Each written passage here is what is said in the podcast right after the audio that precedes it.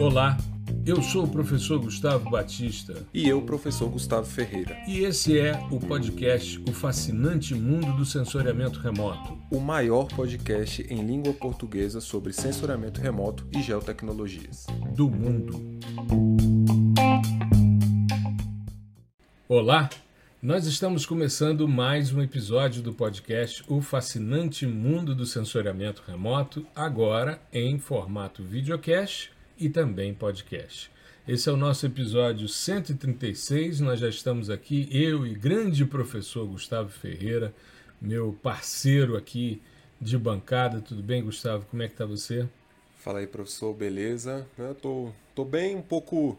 A gente fica sempre ansioso, né? Que a gente está em semana de, de lançamento, né? De, de turma nova. Isso. Né? E a gente sempre fica apreensivo e quer recepcionar o pessoal na nossa comunidade, mas estou bem feliz né, uhum. com, com a adesão do pessoal, muito legal. Tem, tem gente nova que eu nunca vi nos nossos perfis, uhum. tem gente conhecida, né? Então é, é, vai ser uma turma muito bacana e espero que rendam bons frutos. Exato. E lançamos também um novo módulo né, de Python e GE, Google Exatamente. Earth Engine, né? Isso, é então... é agora, assim, a gente abriu essa portinha, que era uma porta que a gente já ia abrir, né, querendo Desde ou não, o início estava previsto, já, né? É isso, a gente já estava pensando, mas não o, o que impedia ali era de fato a hora, qual é a melhor hora, né, de uhum. lançar e tal, para ter uma, um atrativo legal para o pessoal e, e também ter uma bagagem de conteúdo gratuito né, uhum. no, nos nossos perfis, de modo que o pessoal entenda que a gente também trabalha com isso. E foi uhum. o que a uhum. gente fez. A gente foi nutrindo com esse tipo de conteúdo. E assim, é um módulo que ele não é fechado, né? Uhum. Então ele não acabou. É, nossa ideia, não só o módulo, né, mas não só o módulo de Python com GE, mas todos os outros, mas uhum. o de Python com GE especificamente, toda turma nova vai ter atualização, vai ter aula nova. Né? Então a nossa ideia é construir um módulo bem robusto uhum. e, e que tenha muita, assim, muito mais aplicação né, para o usuário.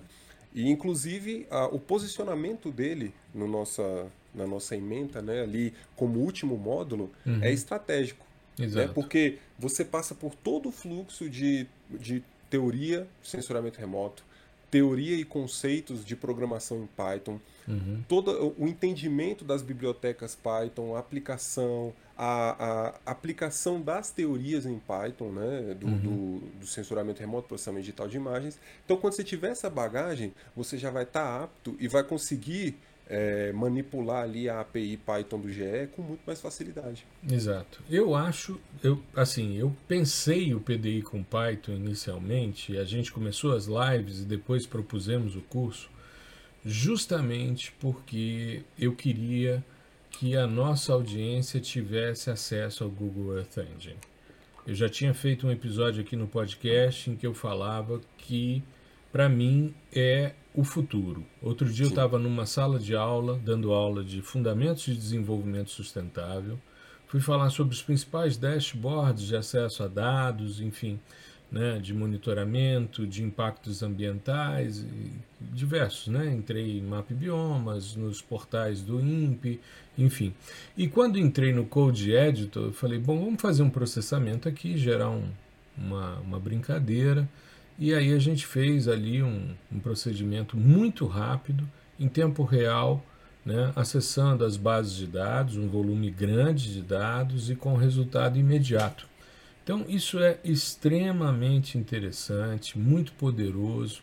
E essa questão de você não precisar estar com o dado na sua máquina, uma coisa que me chamou a atenção logo numa das primeiras aulas suas, né, eu assisti às aulas que você propôs, logo nesse processo inicial, é, eu pude notar né, essa questão da gente acessar uma série de outras bases de dados sem necessariamente estar inseridas no contexto da máquina, né, que muitas vezes tem limitação de espaço, de processamento, e com isso não, aí o céu é o limite. Né? Isso é, se você quiser é, ter só o resultado na sua máquina, no seu Google Drive, enfim, não tem maiores problemas. Uhum. É muito mais simples. Maravilha. E a gente vai, em outubro, ter uma, uma outra turma, né? Estamos programando aí, a gente tem uma outra turma, tanto PDI SL como PDI com Python, para que a gente possa fazer esses ajustes, enfim, e com isso disponibilizar as questões. Bom, mas hoje nós vamos falar, né? Episódio 136. Cara, nós estamos chegando a 32 mil downloads do podcast, viu? Antes da gente falar do episódio 136. Caramba, um dia desse tinha 20. É, a gente começou no Anchor com a, a, quando a gente migrou de plataforma, a gente tinha 17 mil na outra. E a gente está chegando agora a 15. A 15 mil.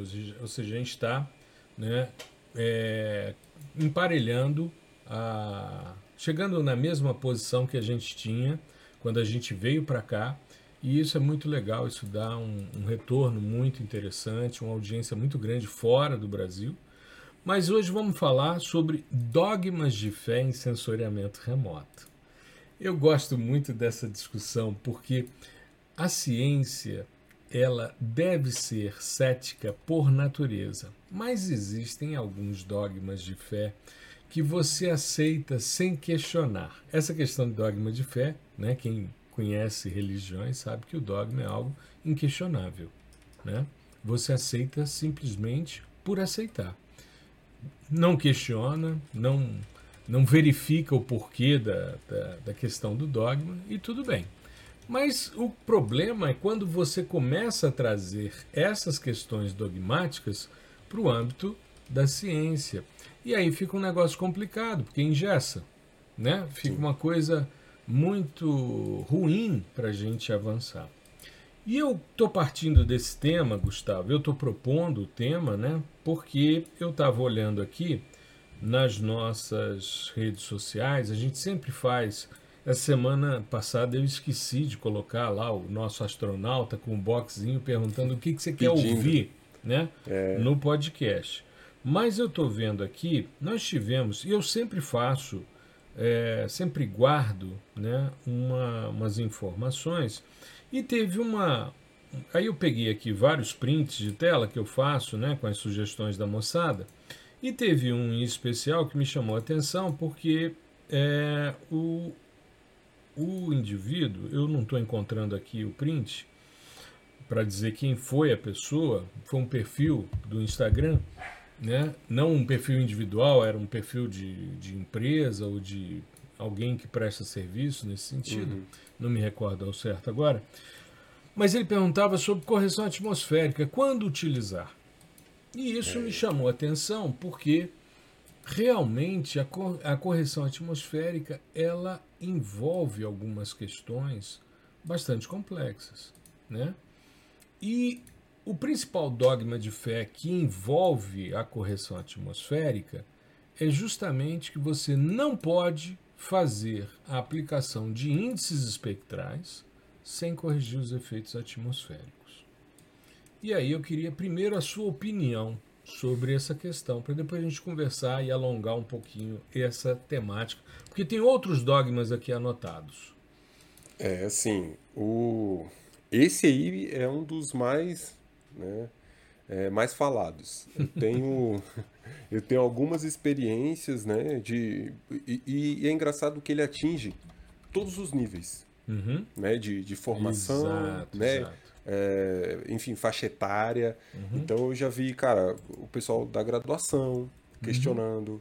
é, da pós, já o pessoal que é profissional, já que atua no mercado, uhum. que é doutor, professor de universidade. Então, assim, é, é um debate legal. Eu uhum. acho um uhum. debate, é um debate bacana. Agora, o, o que a gente está fazendo aqui é expondo esses fatos e utilizando né, de argumentos lógicos para mostrar que não é bem assim. Uhum. Tudo bem, é passível de debate, beleza.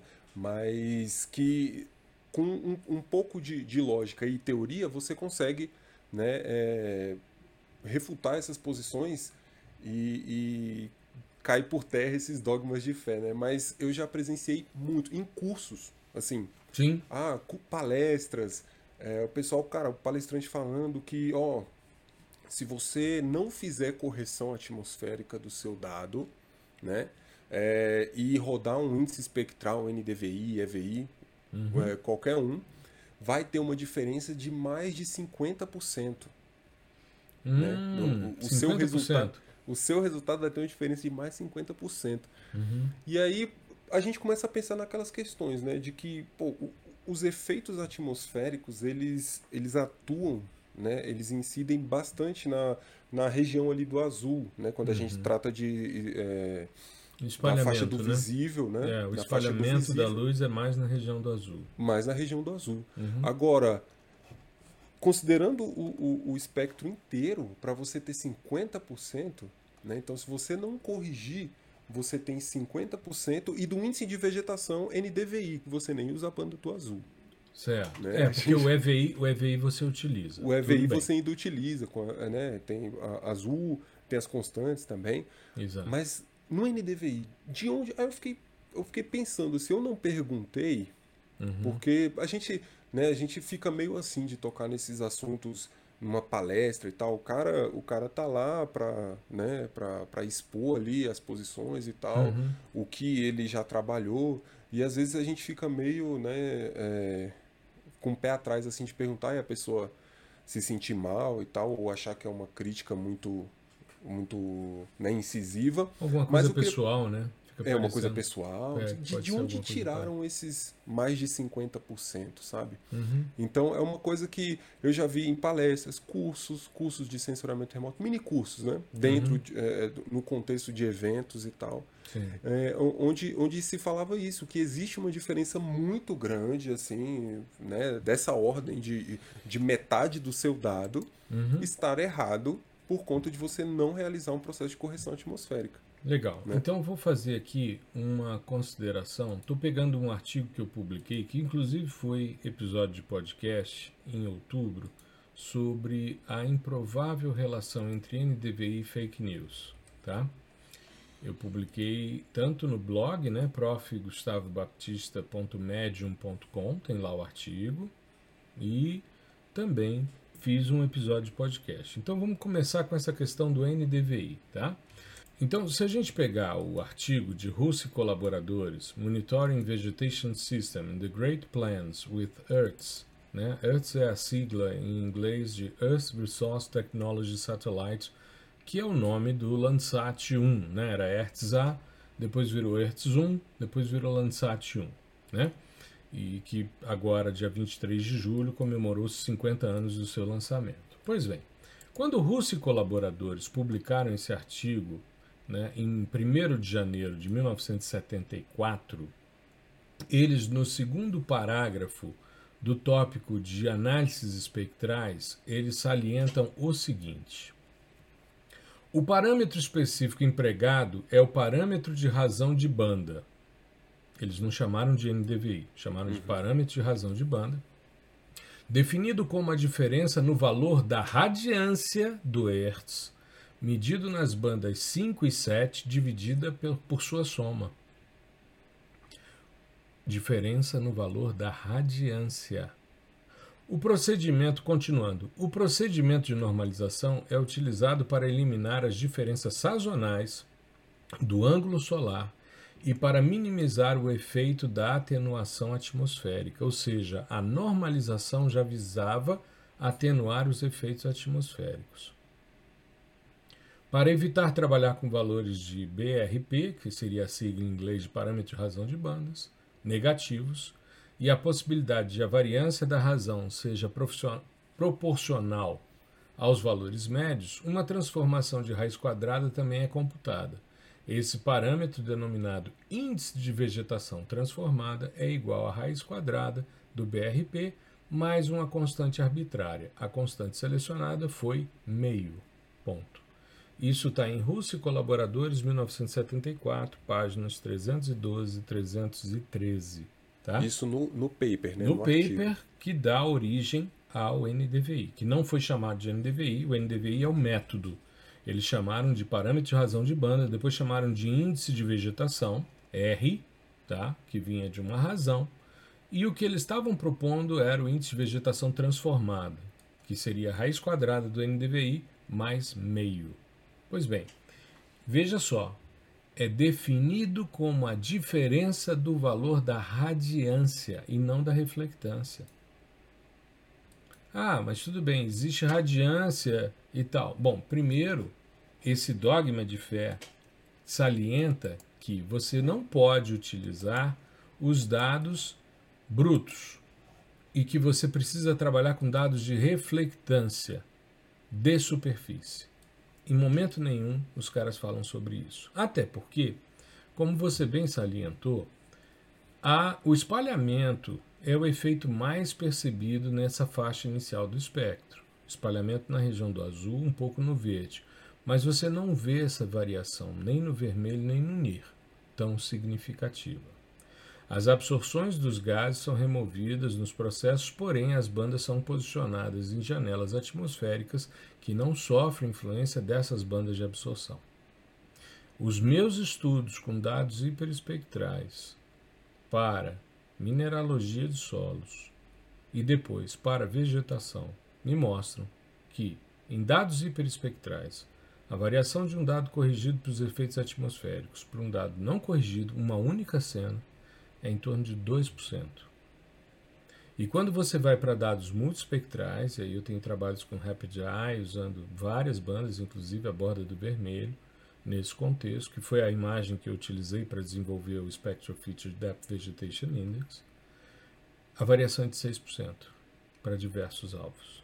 E nós temos todo um embasamento estatístico sobre isso. Então, Sim. 50% eu nunca vi mesmo nos locais em que a vegetação é extremamente fotossintética, é, ativa, como em áreas de floresta, em que o NDVI satura mesmo a informação, eu nunca vi uma variação de um dado corrigido para um dado não corrigido de 50%.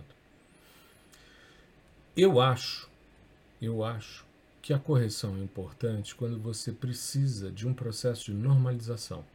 Ou seja, se você vai comparar diversos dados diversas cenas, em vários momentos, a correção é interessante, porque é um parâmetro de normalização radiométrica. Mas você dizer que você não pode fazer é algo complicado. Eu me recordo, eu fiz um estudo alguns anos atrás sobre utilização do Avenir 2, que era o sensor óptico do ALUS, né, do, do, do sistema Alus é, tinha, além do pulsar, né, você tinha também uma parte ótica, ainda tinha o um prisma, né, três sistemas sensores. Depois no Alus 2, aí sim só o pulsar, agora no Alus 3 eles vão trabalhar o ótico, e depois no 4, SAR, enfim, eles vão ficar nessa alternância, pelo que me informou um amigo que fez parte da equipe de calibração do Alus Pulsar 2, o Edson Sano. Uhum. E é, eu fiz uma apresentação num dos simpósios de sensoriamento remoto e eu fui sabatinado justamente porque eu não estava corrigindo os efeitos atmosféricos, né? E, e eu cheguei a ouvir de um, uma pessoa que eu não poderia fazer isso. E eu disse, por que, que eu não posso fazer se os dados que eu venho testando me mostram uma variação de 2 a 6%? Não houve uma, uma explicação do que eu, por que eu não poderia fazer isso. Porém, quando eu disse que eu encontrava essas variações, eu ouvi de que isso contrariava a literatura. E eu disse, bom, se contraria a literatura é bom porque a ciência avança, né? Sim. Então, é por aí. Eu acho que a gente não tem que ter receio de testar as coisas. A gente pode ter equivocado? Pode, pode. Mas tudo leva a crer, os estudos, a gente tem feito vários estudos nesse sentido, até porque é uma demanda, é uma demanda sim. Eu preparei já uma aula, eu estou com uma aula pronta há meses no meu canal no YouTube e ela está fechada, porque eu quero disponibilizar para quem quiser assistir correção atmosférica de dados Amazônia 1 e Cibers 4A, usando modelo empírico Dark Object Subtraction. Funciona. Que atua quase que exclusivamente na banda do azul. Exato, exato. Né? Você tem, quando você pega, por exemplo, uh, no SCP, né, no Semi-Automatic Classification Plugin, que tem para alguns sistemas sensores, esse modelo que eu estou utilizando ele é mais amplo, então ele serve para qualquer sistema sensor. É, ele, é, você tem a opção de aplicar o Dark Object Subtraction só na banda do azul e do verde. Ele te permite essa, essa variação, essa retirada de 1% do seu histograma, né, o, o primeiro percentil. Uhum. E com isso você remove esses efeitos. Então eu não vejo problema algum você testar e verificar se vale a pena. Sim. Hoje a gente tem dados disponíveis com correção atmosférica, mas quando eu comecei a trabalhar com dados hiperespectrais, a gente tinha que utilizar uma workstation em Unix com um modelo que demorava dois dias rodando. E que você tinha que reservar um tempo na sua máquina. Exato. Né? Eu fui né? para o INPE. Você não usava isso sozinho. Não, eu fui para o INPE porque eu, quando cheguei em 98, 97, quando eu comecei a trabalhar com os dados hiperespectrais, eu fui para o INPE porque tinha um, um amigo lá que tinha vindo dos Estados Unidos, tinha feito o curso de como fazer a correção atmosférica. O cara era analista de sistema, ele voltou com essa expertise e eu aproveitei para ir para São José na semana que o Bob Green estava no, no INPE. O quê? Porque ele tinha desenvolvido o método. Então, a gente fazia a correção, ele observava, então foi assim, chegamos segunda-feira, né? Chegamos no domingo. Segunda-feira de manhã, INPE. Beleza. 8 horas da manhã, chegamos e tal, nos encontramos com os amigos e tal, cumprimentamos, ouvimos algumas sessões de desestímulo. Para que vocês vão trabalhar com esses dados? Os dados não prestam e tal. Eu e seu orientador, viu? Essa viagem fui eu e seu orientador. E aí nós chegamos né? E olhamos, bom, não, a gente acha que dá certo, vamos fazer as correções. Fizemos a primeira imagem, botamos para rodar. Dois dias. Aí na quarta-feira o Bob Green olhou o resultado e disse: ficou legal, mas pode dar uma melhorada. Se der um shift aqui em quatro bandas em X, você mata melhor a feição de água, que era o único parâmetro que ele observava se tinha ficado bom ou não. Uhum. Você gerava um modelo de transferência radiativa no Modtran, com isso, você verificava os efeitos daquela cena, naquele momento da aquisição daquela cena, e você isso. rodava sobre a cena. Uma cena apenas, Gustavo. Uma cena de 11 km por 12 km, não mais do que isso. Aí na quarta-feira ele deu essa sugestão, rodamos novamente, sexta-feira ficou pronto, pegamos as coisas no sábado e voltamos para Brasília.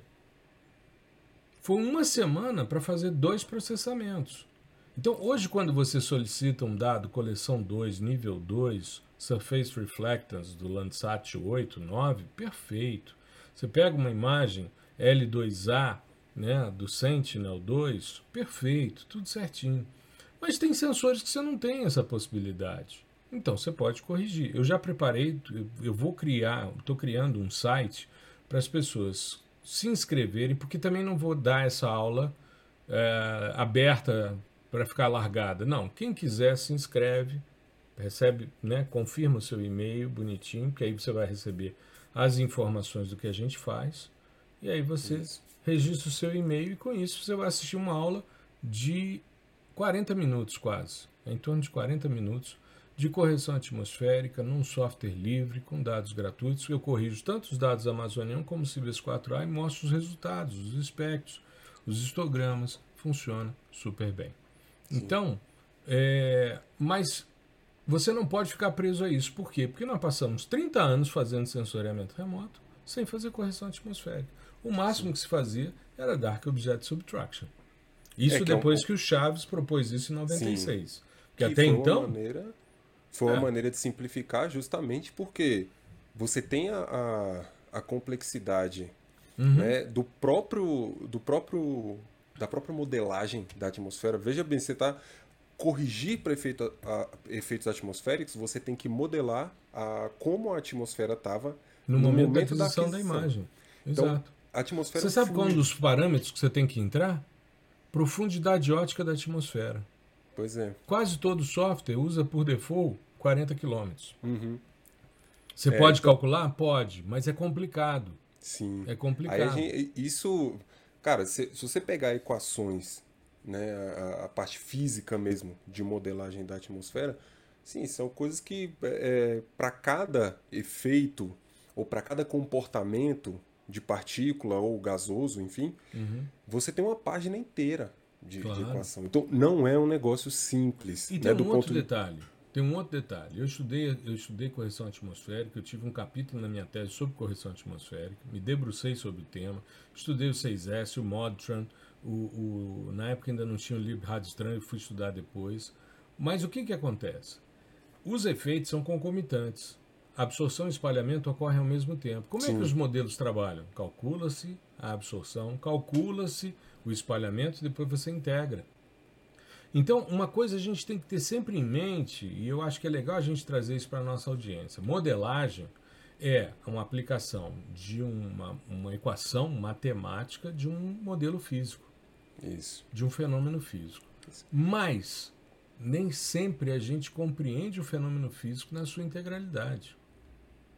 É, geralmente é uma abstração. Exato. É uma simplificação na maioria das vezes. Por mais elegante que seja o modelo, por mais complexo que ele seja, ele é uma simplificação do mundo real. Sim. Eu me recordo, cara, quando eu fiz mestrado em engenharia civil, eu me deparei numa situação que foi muito emblemática para mim. A gente normalmente, quando estuda em hidráulica, a gente estuda eh, canais e estuda também os condutos forçados, né, as tubulações. Eu fiz em recursos hídricos, né? E aí, eh, o que, que acontece? O que diferencia um canal, normalmente, de forma bem simplificada, o que diferencia um canal de um conduto forçado é que um tubo você tem pressão sobre todo o fluido, ou seja, você tem pressão em toda a seção transversal do seu tubo, você tem ali a pressão exercida sobre o fluido. E um canal você tem pressão atmosférica sobre a lâmina d'água e você tem a rugosidade do fundo. Aí eu estou assistindo uma aula de hidráulica avançada, aí o professor virou e disse: então nós vamos fazer aqui um- uma modelagem em que nós vamos então avaliar um canal com determinadas características e nós vamos desprezar a pressão atmosférica e a rugosidade do leito. É um coeficiente chamado coeficiente de Manning. Aí o cara aqui, né, trouxa, levantou a mão. Mas professor, se a gente considera um canal, a gente não pode desprezar porque as premissas são que tem pressão atmosférica e rugosidade de leito. Aí o professor virou para mim e disse: se a gente não fizer isso, a conta não fecha. Nunca vai fechar. Aí eu falei: tá bom, então tudo bem, estamos estudando um canal que não existe. Não existe, eh, pelo menos na superfície terrestre, como se, se entende e tal, não existe. Mas o importante é o quê? É a conta fechar. Aí você começa a perceber que dependendo, porque é, é- é muito encantador você trabalhar com um modelo, você simular algo real. É encantador, é fantástico. Se a gente faz isso com uma certa frequência, em vários, né? É, classificação é. classificação, pra- praticamente é isso, né? Exato. Mas o que, que acontece? A gente nunca pode perder a noção de que o importante é o mundo real e não o modelo em si, porque senão você fica ali como um matemático. Você está não, não desprezando os matemáticos, longe disso, mas é porque você está mais preocupado com a equação do que com o fenômeno físico. Sim. Aí não faz sentido, né? Eu queria passar para um segundo dogma de fé, meu amigo, que é o seguinte. Isso gerou uma polêmica outro dia numa postagem que a gente fez, que reamostragem deve ser sempre para dados de mais alta resolução. É, que é o seguinte: é, é, a frase é sempre essa. Se eu tenho dado de, de alta 10 resolução, metros, né? Se eu tenho por que 10 que eu não metros, por que eu vou coloco- botar é. para 20? esse é complicado, cara. É, Isso é porque a gente já demonstrou, assim, igual quando o povo fala, ah, quer que eu desenhe? A gente já desenhou, né? A gente já desenhou, mas Exato. ainda tem um, um, um pessoal tem, ainda, ainda tem dúvidas, né? E, e, e é sempre batendo no mesmo questionamento que é esse. Ah, É. se eu tenho 10 metros, se eu tenho 5 metros e uma de 10, eu tenho que ficar com a de 5. é, exato, exato. Só que você, na verdade, você está dividindo um pixel grande em quatro pedacinhos ou em mais pedacinhos iguais. Você está, na verdade, fazendo uma grande, um grande filtro de passa baixa Isso. ali, né? Você está mudando a dimensão do pixel, mas você não muda a dimensão espectral, a informação espectral, o nível de cinza. Então, eu acho interessante, existe um, um produto Eu conheci em 2017, quando uma ex-aluna minha que estava fazendo doutorado com Alfredo Ruete no, no, na Universidade Tecnológica de Sydney, né? O, o Ruete é o autor do SAV e do EVI, né? Uhum. E aí essa minha aluna, me encontrei com ela, ela estava na Austrália, foi para lá e aí depois ela foi fazer doutorado com ele, né? Conseguiu uma bolsa lá na Austrália, estava fazendo isso em 2017 no primeiro simpósio de Santos, de, que foram dois, né? 2017 2019, Santos, aí depois pandemia, aí foi o interim, né? E agora Florianópolis o ano que vem. E aí, é, eu conversando com ela, ela disse: Ah, eu estou trabalhando com os dados harmonizados Sentinel e Landsat. Eu falei: Ah, que interessante isso. E aí era um projeto inicial que eles estavam fazendo para aproveitar as coisas boas de cada sistema para fazer uma integração dos dados e com isso diminuir resolução temporal, uma série de questões. Bom, você está trabalhando com um dado que é o Sentinel, que tem 10 metros, Sentinel-2, 10 metros de resolução espacial, 20 metros e 60 metros. 60 metros são mais as bandas para auxiliar nas questões atmosféricas não vai contar. Mas vamos pegar 10 e 20 metros. Landsat, 30 metros, e uma banda PAN de 15 metros. O produto Harmonize é, Sentinel Landsat, ou Landsat Sentinel, não me lembro qual é a sequência, se é a ordem. Outra, a ordem. E aqui a ordem dos fatores não importa muito. O produto harmonizado tem 30 metros de resolução espacial. Pois é. Aí você pensa, pô, mas por que, que não jogou para 10? Não jogou para 10 porque você não tem resolução espacial, é, você não tem resolução espectral que atenda os 10 metros nos três sistemas sensores. Então é preferível você trabalhar com 30 metros, você trazer os 10 metros do Sentinel para 30, porque você tem algo mais fidedigno. Sim. Né? Do que se você pegar os de 30 do Landsat e sair subdividindo.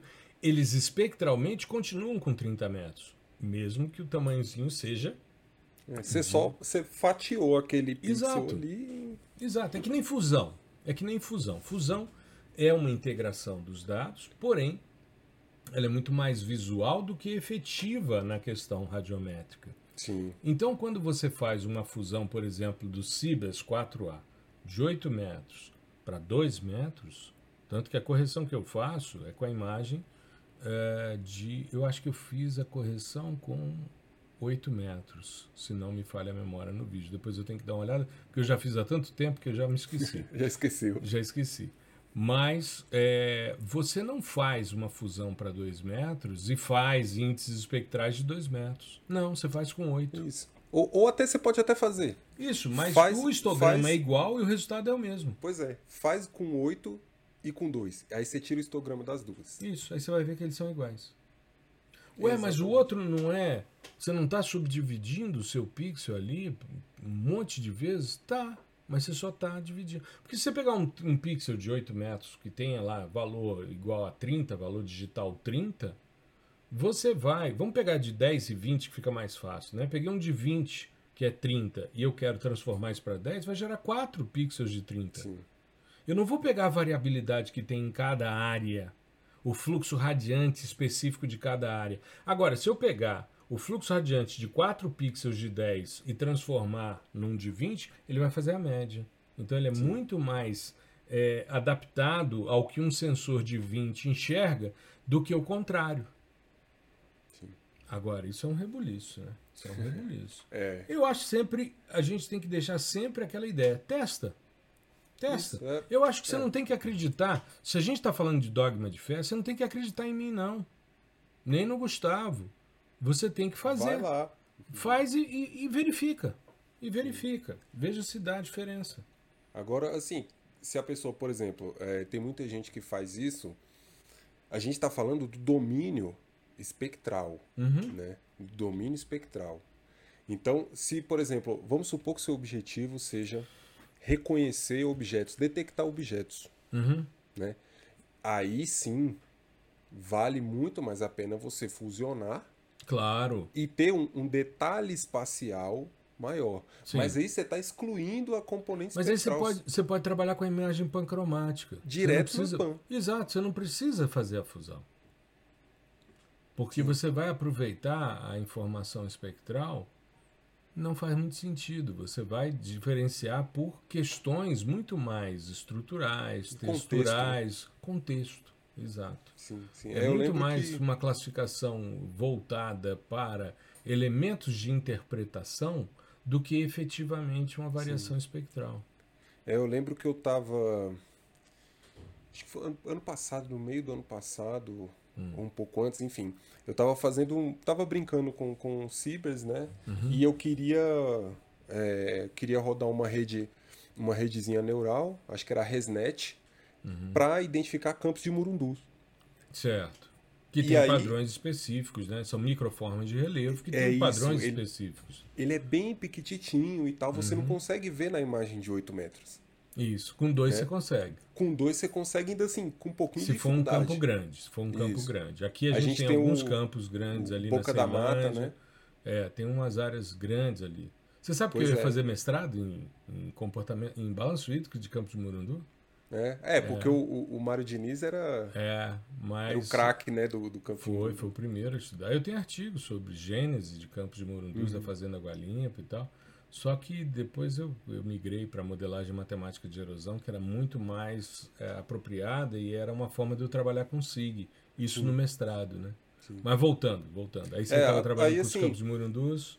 Aí eu comecei e tal, rodei a rede, e, e aí eu, eu me fiz essa pergunta porque eu fusionei uhum. e estava rodando a rede numa composição RGB. Eu falei, bicho, vou rodar só na PAN, sem, sem fusão. Uhum. E aí deu praticamente o mesmo resultado. Né? Porque ali a gente não está interessado na, na, nesse tipo de, de trabalho, eu não estou interessado no contorno do mundo. Ele vai desenhar um retângulo envolvente né? e uhum. dizer, ó, aqui é um murundu. Aí ele busca isso na cena inteira. Ó, aqui tem outro murundu, aqui tem outro. Então, ficou mais leve e teve o resultado assim. É, é porque eu não, eu não fiz métrica de similaridade, uhum. mas para mais de 90%. Né? Com certeza, com certeza. Eu acho que a gente tem que ter tranquilidade com relação a isso, né? E Sim. fazer os testes. Eu acho que é importante isso. Bom, uma terceira questão que a gente vê muita discussão e muita análise estatística equivocada é a não, o não teste de normalidade com dados de sensoriamento remoto. Né? É, é paramétrico, não paramétrico. Exato, exato. Existe uma discussão muito grande e aí eu vou trazer aqui a vivência que eu tive com um cara que manjava muito de estatística, aliás, dois. Os dois já são falecidos. Um é professor Perseu, Fernando dos Santos, Perseu era tão importante que era citado em Fundamentos de Ecologia pelo Odum quando falava-se sobre ecologia de desertos. Era o Perseu e o Whitford, que era o orientador dele, que eram citados pelo Odum. E o outro é o professor Ricardo Brits, que foi seu professor de qualidade Sim. de dados espaciais. Né? Que é, é, um, é um tema que a gente também. que é, também é polêmico, né? É, acho que a gente vai discutir aqui. Vamos, vamos mas, sim. Mas realmente, sim. ele era. É, o professor Brits era diferenciado assim na parte de, de utilização da estatística para é. o sensoriamento remoto. A tese de doutorado dele foi sobre acurácia de classificações. Uhum. Isso no in, final dos anos 90, ele fez em Viçosa, passou um tempo na Colorado School of Mine né? E voltou a, na Universidade do Colorado, não foi na School of Mine, foi na parte de florestal. E aí ele volta para o Brasil e eu o conheço numa sessão de estatística no Simpósio Brasileiro de Sensoriamento Remoto, que tinha um trabalho dele, um trabalho meu e um trabalho dele. Eram três trabalhos, né? Era eu, seu orientador, com mais alguns colegas da Civil, juntos ali para fazer homogeneização de contraste de fotografia aérea escandida né, ou digitalizada hoje, né, e usando regressão linear de matrizes e tal. Esse era o meu trabalho. E o Brits falando sobre índice capa, exatidão global, uma série de discussões. E foi o Brits que me trouxe um artigo de, sobre a morte do capa, uhum. sobre o capa ele, Pabac. né? Ele passa, ele passou isso pra gente também. É. Na foi uma pena, foi uma pena, um amigo muito querido faleceu durante a pandemia, né? Teve um, uma, um, um, passou mal, foi ao hospital, descobriu uma, uma doença já em estágio avançado e nós perdemos, um cara super novo. E assim, um, um, amigo muito querido, muito querido mesmo, muito querido mesmo. Eu tenho assim é, muita gratidão por, por ele ter feito parte da minha vida em tantos momentos. Né? E eu, toda vez que tinha algum estudante meu que tinha uma discussão estatística robusta, eu chamava ele para a banca. E ele vinha sempre com muita felicidade, ele sempre muito duro, muito rigoroso. Então eu ficava muito orgulhoso do trabalho dos meus estudantes, porque o Brits chancelava as análises. E uma das coisas que ele sempre dizia é: dados de sensoriamento remoto não se ajustam à normalidade. Sejam óticos, sejam de microondas, sejam de for, eles não se ajustam. Então, você usar dados paramétricos, índices paramétricos, sem testar a normalidade, e ele ficava feliz porque dizia: Ainda bem, meu filho, que você testou a normalidade. Porque sempre a gente testava a normalidade, não encontrava e aí sim fazia análise. Em alguns contextos, alguns índices, você pode até chegar a alguma, algum ajuste de normalidade. Mas esse é um dogma de fé que se perpetua e aí acontece uma série de problemas. Sim. Alguns anos atrás, Gustavo, um grande amigo meu, professor Rodrigo Studas Correia, um dos maiores especialistas em, em recuperação de áreas degradadas por mineração. Nós temos livros juntos, organizamos um livro juntos. É um amigo desde a época que eu fazia graduação, ele é um pouco mais velho que eu.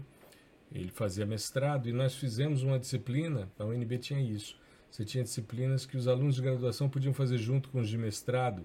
Eram duas disciplinas diferentes, dadas Caraca. pelos mesmos professores, e era a parte de solos, ecofisiologia vegetal, na ecologia, e nós fizemos junto com os alunos de mestrado e de doutorado.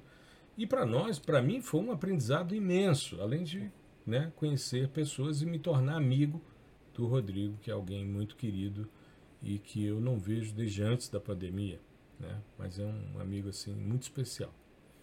E é, o Rodrigo, né, ele, ele me passou um artigo de um periódico nacional que eu achei extremamente é, interessante. O editor-chefe analisou os últimos 10 anos da aplicação do índice T de Student, né? do, do, da utilização do teste T, índice não, perdão, estou pensando em índices espectrais, o teste T de Student. E ele chega à conclusão que nos últimos 10 anos apenas 40% aliás, minto, minto, em torno de é, menos de 50% dos trabalhos que utilizaram, eu não me lembro o número ao certo, o exato, o exato, mas era menos da metade usavam estatística de forma correta. E aí você se depara com uma coisa complicada. Por quê? Porque alguém escreveu, aí você lê e replica sem testar uhum. ou sem entender o que está fazendo. Sim. E aí entra a questão do dogma de fé. Sim. Você tem, simplesmente tem... aceita, sem questionar, sem testar. Sim. E aí você sai fazendo teste paramétrico com coisas que não se ajustam à normalidade. E aí você não está explicando nada. Exatamente. Tem, tem aquela questão também que vem lá no, no livro do Ross, né? De acurácia. Hum. Mas que, que, o pessoal costuma deturpar um pouco, que ele fala sobre é, as amostras de treinamento. Hum. Que, né, que tem um númerozinho mágico lá, o 30, né?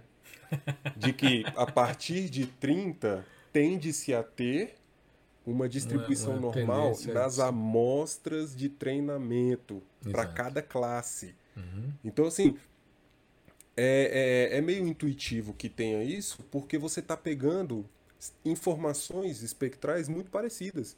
Né? Uhum. A não ser que você não tenha nenhum conhecimento do, do, de censuramento remoto ou da, da área que você está aplicando, uhum. você vai pegar uma, uma amostra de água, você não vai pegar e jogar na, na mesma caixinha da água uma amostra de solo.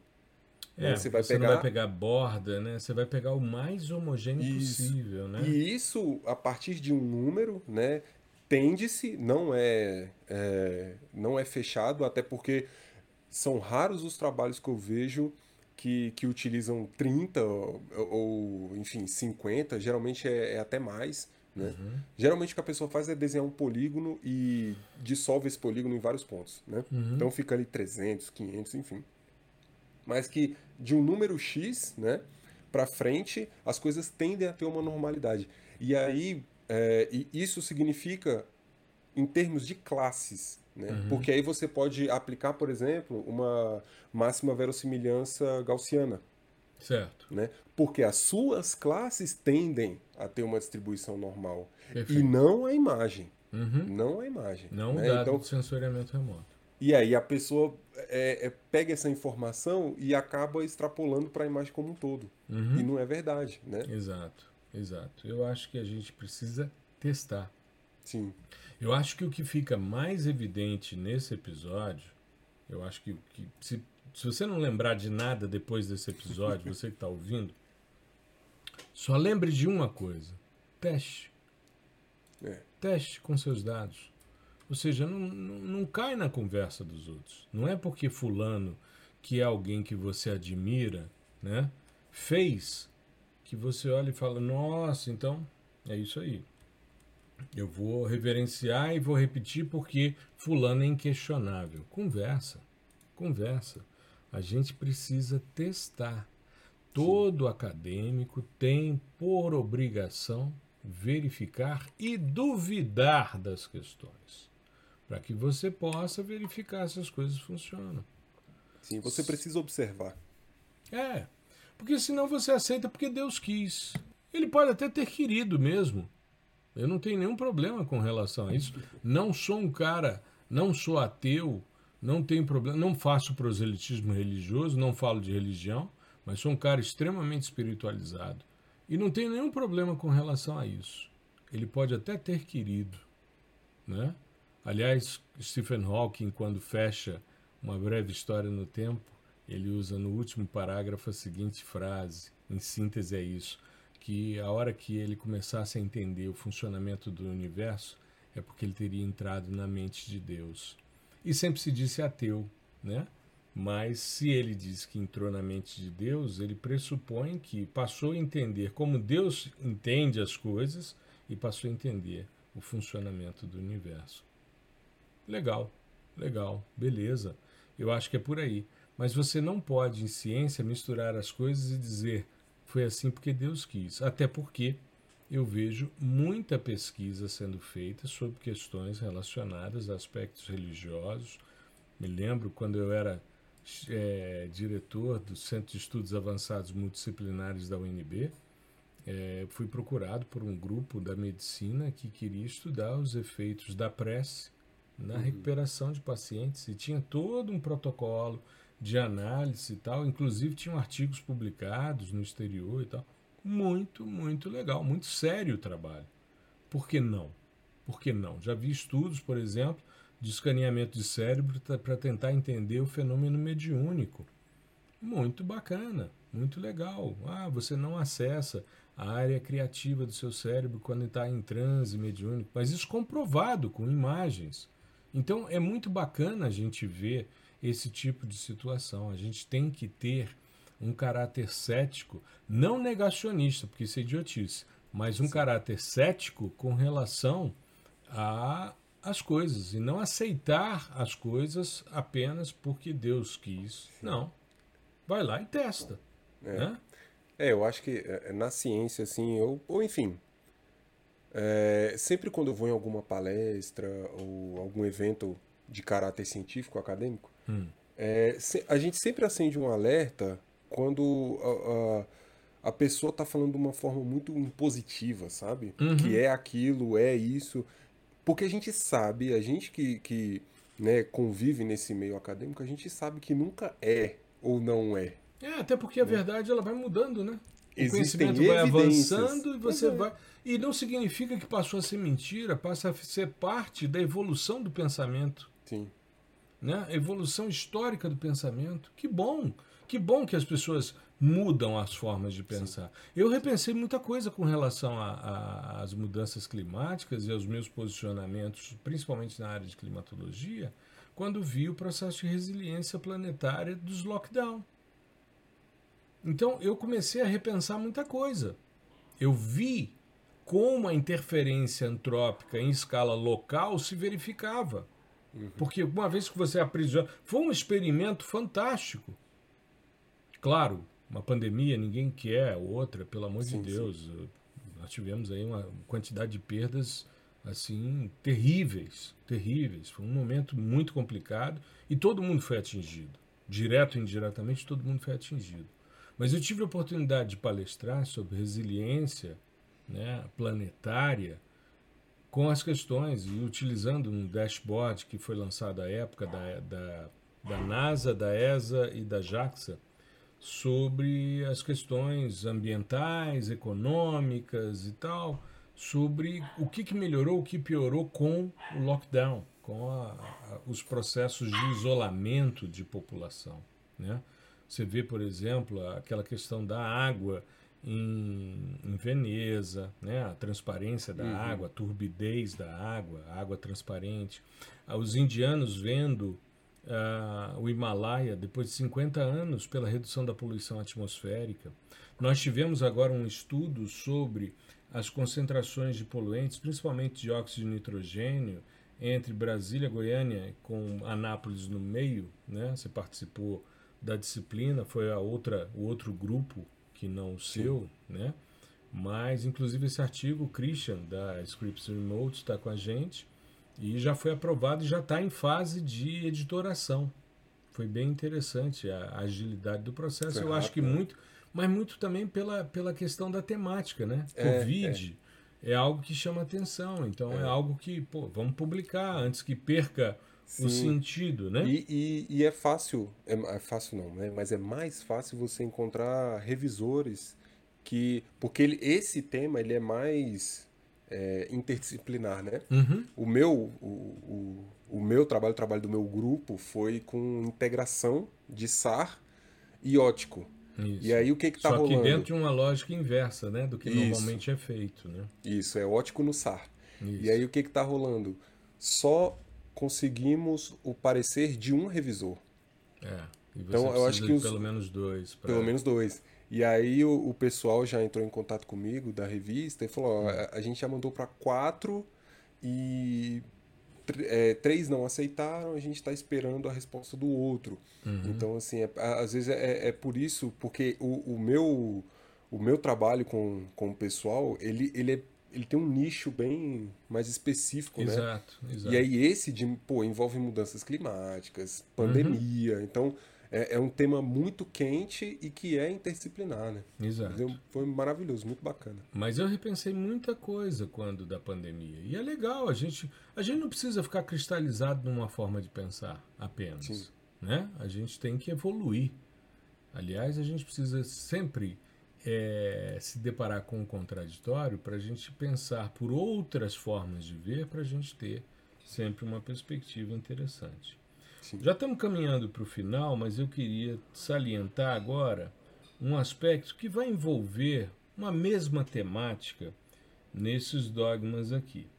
Mas eu queria começar com um. Eu participei de uma banca de mestrado outro dia, e quando eu li isso, me deu um arrepio que eu tive que falar com o sujeito e dizer: olha, eu acho inconcebível isso. Ele dizia que não se podia verificar a acurácia em clusterização ou em classificação não supervisionada. Por quê? Porque não existe amostra de treinamento.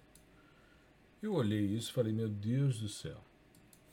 Eu falei, meu filho, é o seguinte: você tem uma classificação que é um agrupamento em função do comportamento espectral, clusterização ou, ou classificação não supervisionada. Os algoritmos vão agrupar os pixels e você pode verificar se o agrupamento foi feito de forma correta ou não, utilizando imagens de alta resolução. Sim, sim. Nós é, fizemos é um, é um uma... procedimento, eu acho que as pessoas. É um procedimento pós-classificação. Exato. Então, Exato. ou seja, a classificação você já fez. Exato. O algoritmo que você usou já utilizou, já acabou. Ele acabou ali, ó. Depois que você pega o resultado, acabou ali. Agora, a avaliação é pós, é pós-classificação. Exato. Né? Eu fiquei pensando meu amigo Brits, né, como é que reagiria numa situação como essa.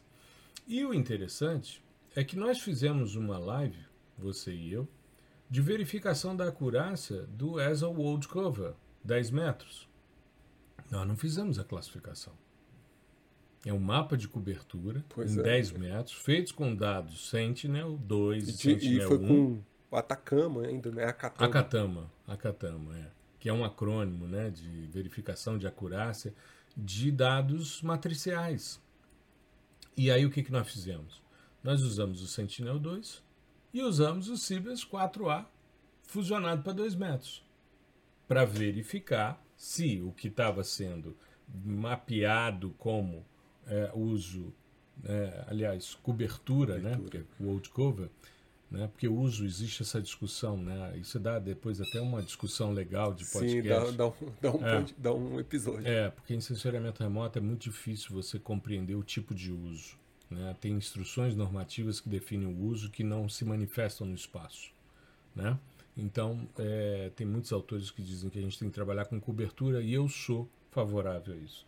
É, Bom, nós também. testamos a, verificar, a, a, acurácia do ESA World Cover, chegamos a 86%, a 89%, eu acho, e o, o dado global é de 76%, a, classe, a acurácia dele. Ou seja, na carta que nós analisamos, nós chegamos a uma acurácia maior.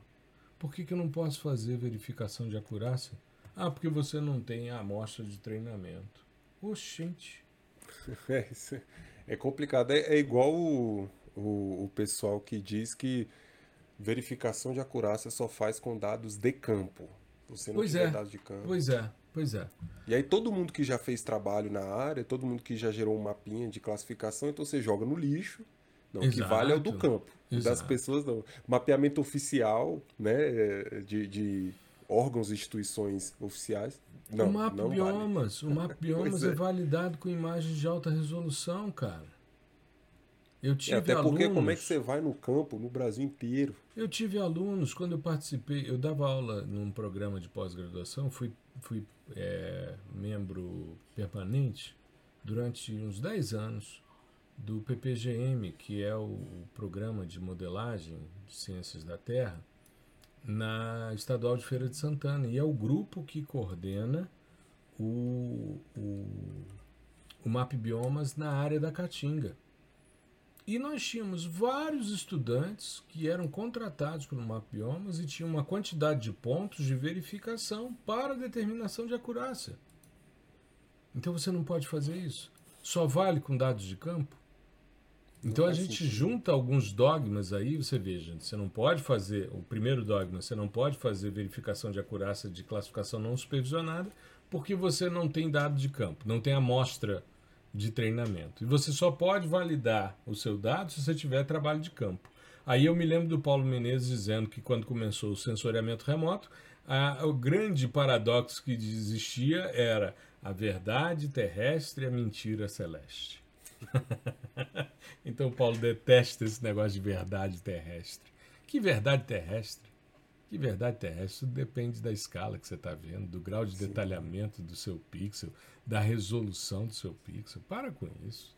Sim. Você não pode é, fazer? Ora. E é como, como a gente falou, né? Eu acho que assim, é, é engraçado, né? Depois desses temas né, mais polêmicos, esses dogmas, é, é engraçado verificar que todos eles são é, tratados, igual eu falei lá no início, por toda a, a o, todo o corpo de profissionais, de usuários né, do, uhum. do das geotecnologias. É. é. muito engraçado isso, porque ele, esse tipo de pensamento ele permeia a cabeça de, de todas as gerações. Né? É, é exato, exato, porque as pessoas vão reproduzindo aquilo que ouviram Sim. de seus orientadores que por sua vez ouviram isso de repente num congresso, ou leram num artigo e acharam que era correto. E gravou e, aquela informação e, e vai passando. muitas vezes, Gustavo, não vão atrás porque não sabem como fazer. É. Eu, eu uma vez assisti, já fiz inclusive um episódio de podcast com esse, com esse título, que eu acho genial. Por não saber que não podia, foi lá e fez. Então, se a gente ficar preso nisso, a gente não avança, cara. A gente não avança, sabe? É justamente o, o, o Paulo uma vez me emprestou um livro, eu me esqueço o autor, depois eu tenho que mandar uma mensagem para ele para pedir para ler novamente. É uma reflexão sobre construção de ciência muito interessante. O cara dizia que a gente, em ciência, o que a gente faz é ficar colocando tijolinhos em cima, empilhados numa parede.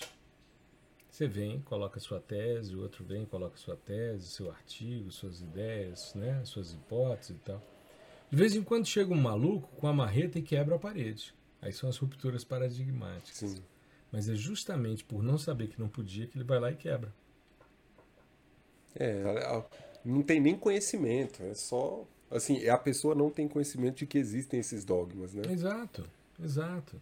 Eu fico pensando se pessoas, né, como é, Maxwell, como o, o Planck, né, o próprio Einstein e tantos outros, esses gênios da humanidade, claro, são pessoas que são outliers, né, são pontos fora de reta, longe de mim me comparava, até porque meu trabalho não é consciência básica, meu trabalho é ensino, é divulgação de ciência. Eu me dedico hoje a isso. Isso é o que mais aquece meu coração, como diz a nossa amiga Talita, né, do, do mapear, né, quando ela diz, ah, isso aí deixa meu coração mais quentinho.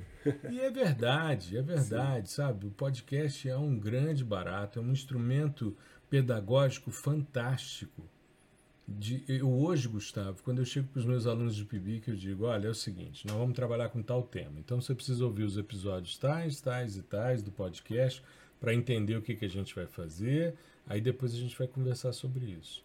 Aí eles chegam, ah, professor, ouvi e tal, tô com umas dúvidas e tal. Então vamos lá. É isso, é material de aula. É material de aula, é material de reflexão, é discussão, sabe? Eu gosto muito. Eu acho que é importante a gente falar sobre questões técnicas, formais e tal, mas eu acho legal a gente trazer essas discussões mais filosóficas do processo. Sim. Porque isso realmente nos encanta e nos permite avançar, sabe? Exatamente. Eu acho Muito que é bom. por aí. Eu acho que fechamos, eu acho que dogmas deve ter um monte. Aliás, é. você que nos ouve, por favor, deixa nos comentários nas redes sociais, manda por e-mail, o que você quiser fazer se você conhece outros dogmas. Eu conheço vários em várias áreas de ciência, mas eu acho muito legal a gente trazer para nossa área aquilo que as pessoas dizem para você. Você não pode fazer isso. Ué, que Sim. isso? Coerção pelo medo? Que papo é isso que não posso fazer? Eu, quando ouço esse tipo de coisa, a minha primeira reação, pouco elegante, é pedir o telefone do indivíduo para perguntar depois do que eu posso ou não fazer. Mas isso é um nível de malcriação que não faz sentido, né? Então eu não vou né, fazer esse tipo de coisa, tenho que sair de forma mais elegante, né? responder com um pouco mais de, de, de clareza e não deixar a, a, a bestialidade né, ou animalidade falar mais alto. Mas na hora, rapaz, me dá um nervoso o sangue esquenta, né? Sangue esquenta. Eu costumo dizer que não passa do tampo da orelha, sabe? Se passar do tampo da orelha, aí mistura com os olhos, você fica meio cego, aí o negócio. Aí não presta. Aí dá ruim. Aí dá ruim. Aí dá ruim. E se eu, hoje em dia, eu posso lhe dizer, eu, graças a Deus, sou um cara que tenho muitos amigos. Sou um cara de muitos amigos. E não tenho, não consigo botar nos dedos da mão inimigos. Deve ter gente que não gosta de mim, que não não, tá, não concorda com o que eu faço. Eu, quando fiz aquele detecção de mudanças para o desmatamento na Amazônia, foram 36 mensagens de ódio que eu recebi. É, foi o primeiro hate né, que você recebeu. É, exato, exato. Aí depois eu olhei e falei, ah, deixar isso para lá. Mas assim, é, é complicado, né?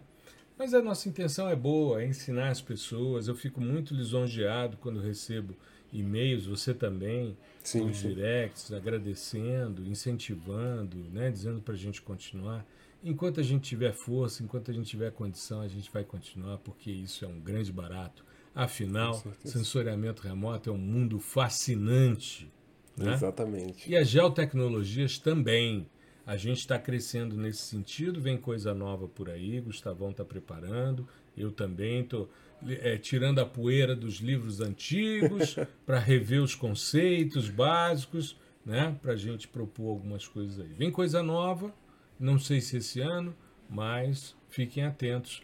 E se você quiser ser avisado do que a gente faz, é só entrar no nosso site profgustavobatista.com.br e cadastrar o seu melhor e-mail, tá? Para ser avisado como aconteceu na semana passada, quando a gente lançou o PDI com Python com uma condição especialíssima, porém só para quem estava na lista. Né? Exatamente. É isso aí, Gustavão.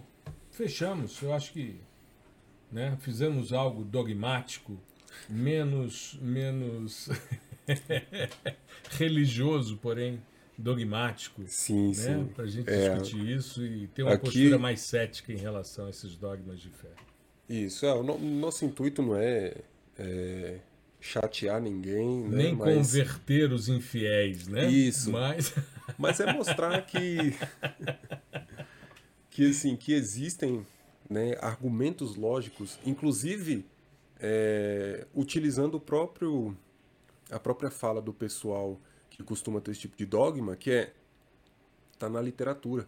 Uhum. Sim, está na literatura também. Assim como você mostrou do NDVI, uhum. né? assim como tem as questões de resolução.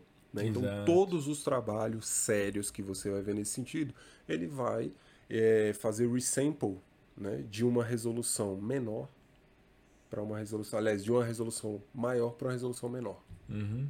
Né? Exato. Então, assim. Reduzindo o grau de detalhamento. É só lembrar disso, quando a gente fala isso. de resolução, é a gente associar alta resolução, alta alto grau alto de detalhamento. Detalhe. E aí, média resolução, médio grau de detalhamento. Né? Então, 10 metros tem mais alto nível de resolução, né? de percepção de detalhes, do que 20 metros. É nesse Mas é, é, isso, o nosso, nosso intuito não é, é, caçar picuinha nem nada, não, mas é, é fazer com que o, o ouvinte ele sinta que, se ele tiver dentro de algum contexto desses, né, dogmáticos aí, que vai procurar faça um experimento. Exato, né? teste, escreve Igual... um artigo, manda para o Simpósio Brasileiro de Sensoriamento é, Remoto. Quatro páginas. Faz é o legal, teste, é legal, é. Faz o teste. Vai ver, ah, o NDVI dá 50%, não sei o que, tem que ter correção atmosférica. Bicho, então vai lá no cara que inventou, faz, o cara é. que fez, que criou o negócio. Vai lá no trabalho dele e lê se tem isso. Então, assim, é, eu acho que a gente quer instigar o cara, a pessoa, a ir lá e testar. Igual Exato. aquele, aquele documentário. É, igual o documentário do pessoal da Terra Plana lá, lembra disso? Dos terraplanistas? Que eles fazem não, um experimento. eu não assisti. Eu não, não assisti. Assistiu? Não, não, eu não assisti. Eu tô numa fase de vida, Gustavo. Mas é... Eu tô muito seletivo no que, que eu vou assistir. Mas eu acho que eu tenho que assistir sim. Eu, sim, ele, ele, é inter... ele é interessante ah. porque eles é, replicam o experimento né, da época lá do, dos gregos e tal, que se verificou que existe uma curvatura, né? Era, Só que eles, Eratóstenes, fizeram... né? É isso, isso, acho que foi que inclusive aparece no primeiro episódio do Cosmos com Carl Sagan. Isso, No primeiro ou no segundo. Exato, exato. E, e, os caras replicaram, só que com instrumentos modernos. Então eles colocaram é, duas estacas, né? Hum. E um laser ligando, vamos dizer assim, uma e outra. Hum. Então, se fosse curvo, né, o, o, o laser não ia bater no lugar onde eles estavam esperando. E foi o que aconteceu. Então, assim, é, vai lá e tenta, vai lá e faz, experimenta. Hoje é. em dia tem, cara, a gente tem acesso a, a, a tudo quanto é dado, não é igual a, a 20 anos, né? Que você tinha igual, igual você estava falando, você tinha que alugar um espacinho num mainframe, num, num, num workstation. É, pedir um amigo para abrir um espaço. Exatamente, você, tinha, você tinha que ir lá Pô, você tinha que viajar até São José para fazer um negócio. Hoje em dia não. Avião, um... hospedagem, alimentação, táxi. Pois é. Para rodar uma cena. Não, hoje em dia você abre o seu telefone. Você pode abrir o seu telefone e brincar com essas coisas. Uhum. No computador e verifica. Exato, né? Por si. exato, exato. Testa. É, é Testa, é isso. que é por aí, tá bom? Moçada, é por aí. Eu acho que a gente já fechou bem essa questão. Sim, sim. Eu acho que é importante a gente discutir essas questões sobre os dogmas de fé em sensoriamento remoto, que é um mundo fascinante. Sem dogmas, com muita Sem ciência. com muita ciência. Gustavão, fique bem, se cuide, meu querido. Tudo de bom. Uma boa semana para você, para nossa audiência e semana que vem estamos aqui novamente. É isso, um abraço, um abraço professor, um abraço, um abraço aí para os ouvintes e próxima semana a gente está aí de novo, talvez com um tema menos polêmico, né? Ou não. Mas a gente vai trocar uma ideia boa. Ou não. Ou não. Isso. Valeu. Grande abraço. Valeu. Tchau, tchau. Abraço.